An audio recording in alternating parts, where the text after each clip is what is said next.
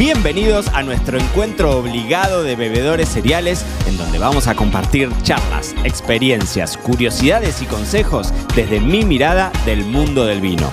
Yo soy Mariano Braga y esta es la segunda temporada de Me lo dijo Braga, el podcast. Hoy te voy a contar la receta definitiva para que hagas vino caliente. En el episodio 271 de Me lo dijo Braga el podcast, en el que te estoy dando la bienvenida, vamos a hablar de este famoso Glühwein o el vino caliente, esta eh, receta bastante tradicional de las navidades en lugares que son extremadamente fríos eh, y que es como una suerte de bálsamo para calentar el corazoncito. Te voy a contar así como muy chiquitito, chiquitito, chiquitito un poco la historia y después te voy a contar una receta para que la apliques en casa. Hoy vamos a tener un episodio que es aplicable al 100%. No sé si en algún momento has probado esto de vino caliente. Es sacarlo al vino de su, de su contexto. Es decir, es algo que no lo vamos a tomar en copa, lo vamos a tomar en tacita. El contexto es diferente y tiene que ver seguramente como una forma, digamos, de reparar, vuelvo a decir lo mismo, ¿no? Ese bálsamo para repararte después de un día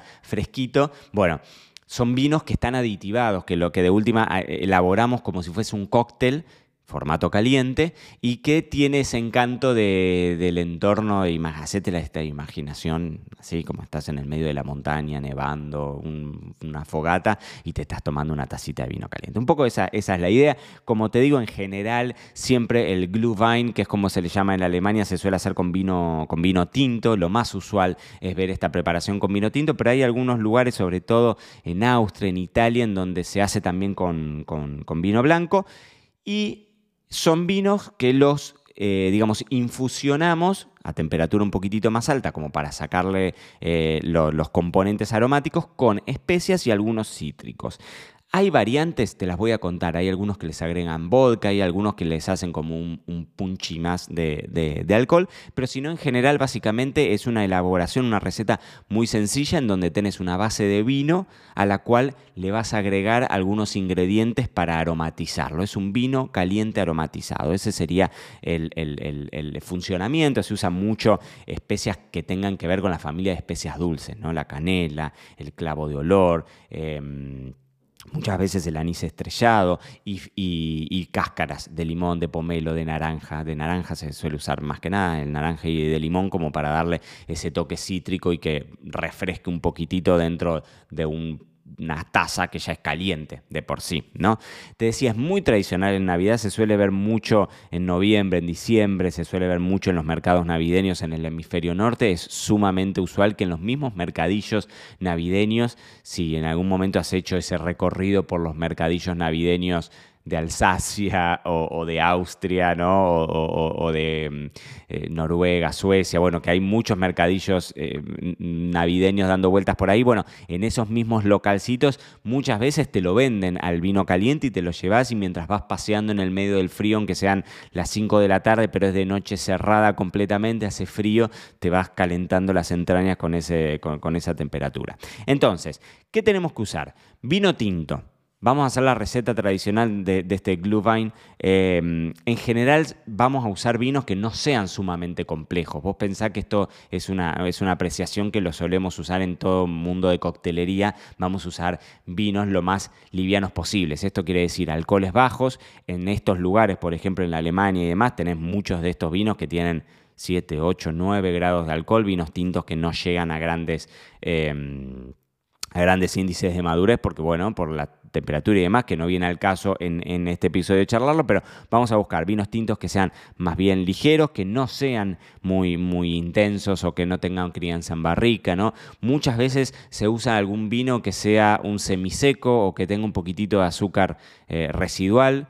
Eh, o que sean vinos en los que se permita la chaptalización, o sea, el agregado de azúcar en algunos casos puntuales, por ejemplo, eh, en Alemania es, bastante, es, bastante usual. Y como te digo, por ejemplo, hay un Glühwein escandinavo que se llama Glog, yo no sé mm, hablar ni sueco ni noruego, ni, eh, pero, mm, pero es bastante típico supongo que se pronunciará glog, y que lo que tiene de diferencia es que se le agrega un poquitito de vodka, que al vodka se lo especia con canela, con cardamomo, con jengibre y con clavo de olor. Esa es la clásica, em, la, clásica receta del glog, que es muy usual también a veces, quizás lo, has visto en alguna, en alguna imagen, se suele comer mucho con almendras peladas y pasas de uva. Es muy usual verlo así. Entonces, vamos con la receta. Receta, anota lápiz y papel, por favor, vamos con la receta para seis personas. Me siento en, en el canal Cocina. Receta para seis personas. Necesitamos una botella de vino tinto. Como te digo, respetemos, intentemos respetar un vino tinto que no sea sumamente complejo, que podamos comprar en el súper a precio de oferta. No tenemos que ser un vino que sea rico, con eso estamos bien. No hace falta que sea un vino de altísima gama porque en algún punto van a ver que le vamos a hacer procesos de calentado y demás en donde va, va a perder alguna de sus características. Entonces necesitamos vino.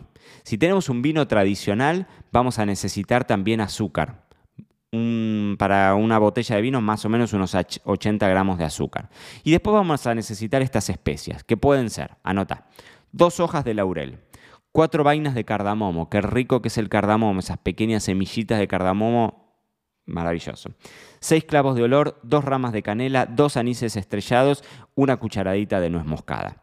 Eso dentro del rango de especias dulces. Después fíjate si a vos te gusta alguna más, alguna menos, regaliz puede, puede ir también perfectamente, nuez moscada, ah, está acá, nuez moscada, pero bueno, eso, ¿no? Laurel, cardamomo, clavo de olor, canela, anís estrellado, nuez moscada, y después limón y naranja, que ahí lo que podríamos usar siempre es la piel de la piel, perdón, la piel de la, del limón y de la naranja, cortándola, siempre asegurándonos de que no, no, vaya la parte blanca que le va a dar ese amargor, ¿no? Y eso es lo que vamos a meter a infusionar. Entonces, necesitamos una cacerola, en la, cacerola lo más grande posible, le metemos todas las hierbas, las especias y los cítricos, que los vamos a pelar, como te digo, evitamos la parte blanca de la piel, ponemos el azúcar y lo ponemos a calentar a fuego suave. Es decir, lo primero que vamos a hacer es poner esos sólidos las hierbas, las especias y las pieles de los cítricos junto con el azúcar.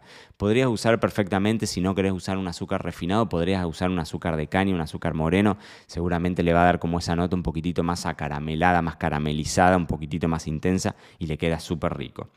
Eh, y es bueno, eh, porque yo lo hago de vez en cuando al, vino caliente, a mí me gusta como, como después inclusive lo podés meter en la heladera, lo dejas en la heladera frío y después te lo calentás en una, en una tacita y así como, no sé, a la noche, si te gusta tomarte un whisky o si te gusta tomarte un destilado, bueno, lo podés reemplazar y, la fragancia cuando lo estás elaborando es espectacular. Entonces, la cacerola, ponemos hierbas, ponemos especias, ponemos las, partes, las pieles de los cítricos, calentamos el azúcar y lo ponemos a calentar siempre mezclando obviamente para que no se te empiece a... O sea, cuando, y cuando ves que ese azúcar se empieza a hacer un caramelo, ahí le echamos el vino, ¿sí?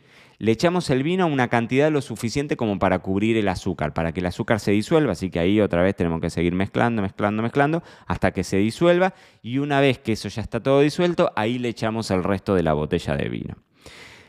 Lo subimos el fuego a una temperatura media y lo ideal sería que no llegase a romper eh, el, hervor nunca, o sea que podamos hacer una infusión a temperatura caliente pero que vaya despacito. No le subas el fuego a todo lo que da para que eso rompa hervor, porque cuando rompe hervor ustedes saben que vamos a empezar a hacer ahí cuestiones que ya tienen que ver con lo químico y demás y vamos a desestabilizarlo mucho. Si lo que vamos a buscar es que algo del alcohol se vaya evaporando, el alcohol se va a evaporar antes de que se empiece a, de que, se rompa ese punto de hervor, ¿no? A que llegue al punto de ebullición eh, el vino, pero em, lo pones, le subís la temperatura hasta que, o sea, sin que llegue a romper el hervor. Eso es importante, que el vino se vaya calentando y lo que vamos a buscar ahí es que justamente en este proceso de infusión, el vino vaya tomando parte de los aromas de, esas hierbas, de esas especias y de esos cítricos. Una vez que lo tenemos ahí, que más o menos pueden pasar 15, 20, 25 minutos como mucho, no más que eso, con eso está, está, está bien. A mí me gusta muchas veces sacarlo del fuego, taparlo y dejarlo ahí un tiempito a que el mismo, eh, digamos, que vaya perdiendo la temperatura solo. Porque obviamente que esto no lo vamos a tomar a una temperatura de 80 grados, lo vamos a tomar a una temperatura como podemos tomar un mate, ¿no? Un poquitito menos, de 70, 60 grados. Entonces, lo que vamos a hacer es, una vez que está listo, lo vamos a servir.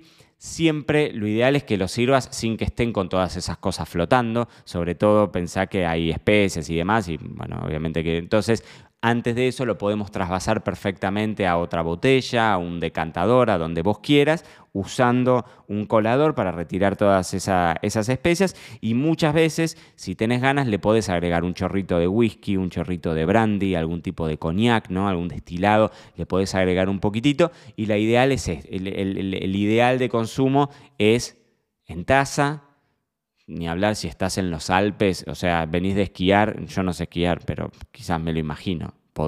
Me invitas, vos esquías y me invitas, yo te preparo la receta del vino caliente mientras me tomo un vinito en el medio de los Alpes viendo cómo nieva al lado del fuego. Imagínate que la imagen es una cosa descomunal. Así que en este episodio hemos aprendido a hacer este famoso vine o el vino caliente, una receta sumamente tradicional que para los que estamos en el hemisferio norte, esta es una época genial. Para los que están en el hemisferio sur, anótense esta receta para cuando llegue julio, agosto, que les va a venir sumamente bien.